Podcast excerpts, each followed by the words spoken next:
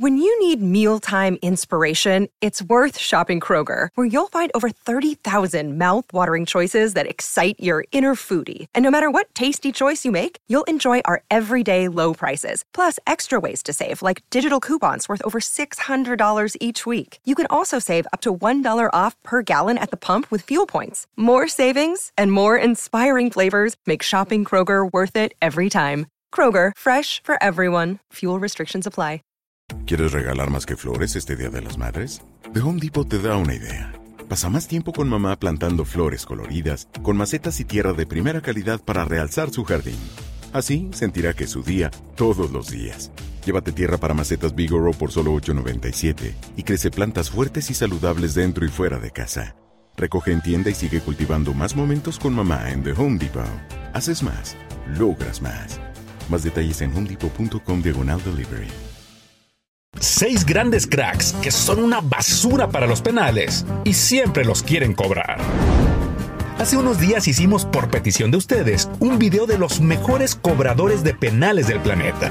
Y es que hay de cobradores a cobradores. Y los que te mostramos en ese top son categoría pura. Sin embargo, también pasa lo contrario. Hay algunos jugadores que de plano se creen buenísimos para los penales y en realidad son malísimos.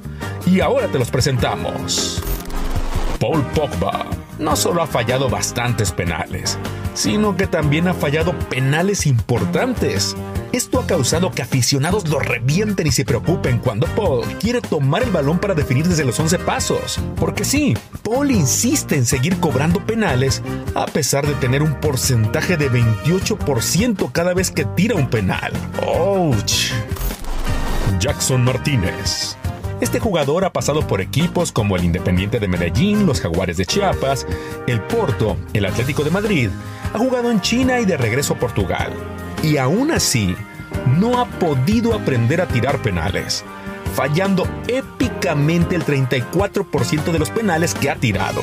El último justo antes de la pandemia contra el Porto, mandándola hasta las nubes. Martín Palermo. ¿Qué podemos decir de Martín Palermo? Sin duda un verdadero crack, un histórico de Argentina y goleador de Boca en su tiempo. Pero si algo no sabía era cobrar penales. No por nada falló tres tiros desde los 11 pasos en un solo duelo contra Colombia. Un juego que pudo terminar 3 a 3 si los penaltis de Palermo hubieran entrado. Pero tristemente terminó 3 a 0.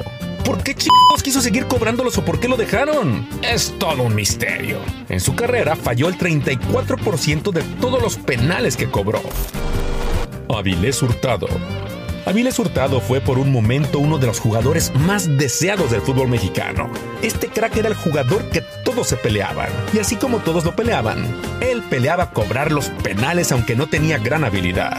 El error más recordado fue un penal clave para Monterrey, un clásico en México, conocido como la mandó a.